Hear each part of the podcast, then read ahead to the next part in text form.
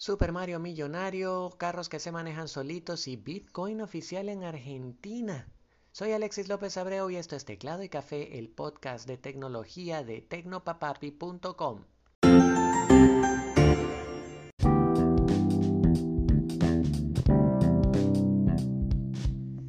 Empezamos el episodio en una nota curiosa y es que Super Mario, o mejor dicho, un cartucho sin abrir de Super Mario para Nintendo 64 o Super Mario 64 como mejor se le conoce, se vendió este fin de semana por la módica suma de 1.560.000 dólares. este cartucho era una versión americana de Super Mario 64 en calidad AAA o al menos así lo decía la compañía, la empresa encargada de la subasta. Eh, la condición de esta copia eh, quita el aliento y estamos eh, a, pérdida, aquí dijo la casa de subastas cuando describía el producto. Recordemos que Super Mario 64 se lanzó en 1996 junto a la entonces nueva consola de Nintendo, la Nintendo 64, que como ya hablamos en un episodio anterior, no fue precisamente eh, un récord de ventas, pero sí marcó una era revolucionaria para los videojuegos con su stick analógico que hasta hoy se mantiene, el Rumble Pack que hoy sería inimaginable que no existiera y otras novedades de los videojuegos tridimensionales. Ah, es una nota curiosa que se suma al pasado, la, pasada venta de un cartucho de la leyenda de Zelda para el Nintendo Entertainment System, lo que en Venezuela y parte de Latinoamérica se conoce como Nintendo americano, que también estaba sin abrir y la misma casa de subastas la vendió a un precio de 870 mil dólares. Parece mentira que haya gente dispuesta a pagar tanto dinero por un cartucho de un videojuego. Aunque eso sí, estamos hablando de clásicos. Tiene sentido.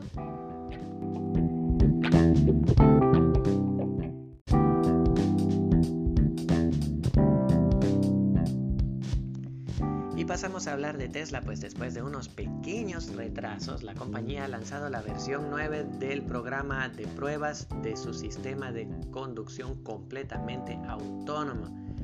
Este sistema llega a los 2.000 conductores que poseen un Tesla, de, los cuales la mayoría trabaja para la empresa, y les permitirá probar esta nueva función en la que el vehículo por medio de una computadora y de inteligencia artificial puede hacer por sí mismo la mayor parte de las tareas de la conducción, como mm, cambiar de carril, girar en las curvas, frenar o acelerar, sin embargo, sigue siendo necesaria la presencia de un conductor humano para verificar que todo funcione correctamente y evitar accidentes.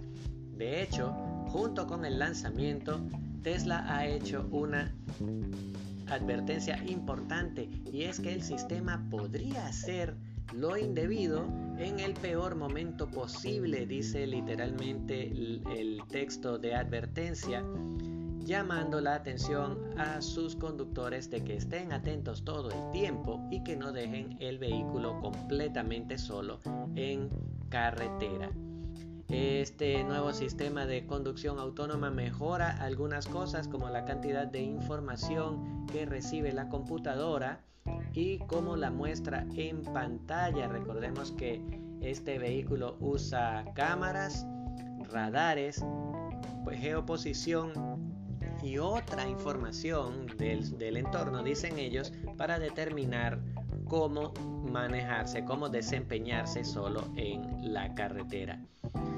Este, esta beta debía salir para el año 2018, pero Tesla se retrasó un poquitito y Elon Musk ha dicho que esto depende de muchos factores y de lo difícil que es que un vehículo se maneje solo y que es más difícil de lo que él pensó.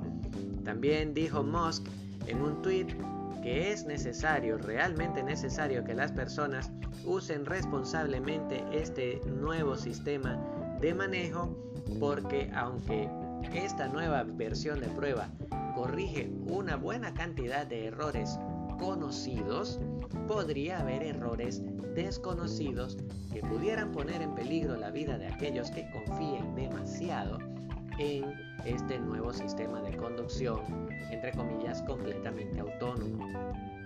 Así que sé muy paranoico, dijo Elon Musk en un tweet.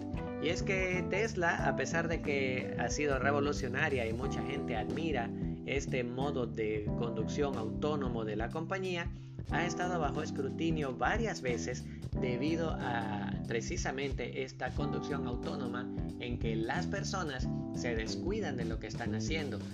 ha, habido casos en los que ocurren accidentes porque los pasajeros están ebrios y dormidos o están enviando mensajes por el celular, eh, la, la inteligencia artificial se confunde y terminan estrellados. De hecho, el caso más reciente es de dos personas que murieron dentro de un Tesla que se estrelló contra un árbol y al momento de llegar las autoridades a la escena del accidente, al parecer no había nadie en el asiento del conductor.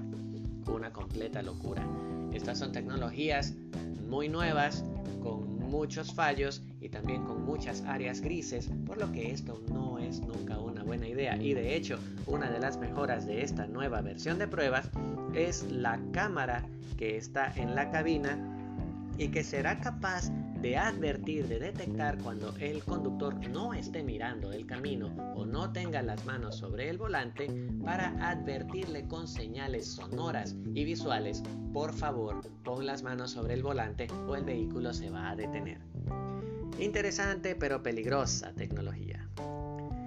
Y un comentario bastante rápido para cerrar, pero que no podía dejar pasar porque llamó muchísimo mi atención, es que un diputado de Argentina ha propuesto la posibilidad o ha propuesto un proyecto de ley para hacer legales las criptomonedas como una alternativa al peso en Argentina. El principal propulsor del proyecto es el diputado nacional José Luis Ramón, quien aseguró que este proyecto de ley nace de la necesidad de promover una mayor autonomía y gobernanza del salario sin que esto implique una pérdida de derechos o una exposición a situaciones de abuso en el marco de la relación laboral, dijo textualmente el diputado. Eh, según el proyecto de ley, la idea es conservar el poder adquisitivo de la remuneración de los trabajadores sin que tengan que convertir su salario a divisas. Una, una práctica que de hecho la ley 27.541 del país parece desalentar. Así entonces sería posible que los empleados públicos, privados y autónomos devengaran su salario en bitcoins o en otras criptomonedas en, una de dos maneras, o cobrar el sueldo acordado en pesos argentinos, pero convertido al valor de la criptomoneda el día del pago, o cobrar el sueldo directamente en criptos al pactar una parte de este en la divisa digital y el resto al cambio en pesos. Esto ha generado también algunas interrogantes, pues si bien el Bitcoin ha sido una moneda relativamente estable, también es bastante volátil. Eh, hay días en los que ha sufrido caídas de más del 5%, por lo que también podría implicar riesgo de pérdida para los trabajadores. En fin, que si te pela el chingo te ataja sin nariz. Sin embargo, es una noticia bastante interesante que esperamos que llegue a buen puerto. Y esto ha sido todo por el día de hoy. Vamos a mantenerlo corto. Recordemos que estoy en reposo médico, así que no puedo abusar mucho.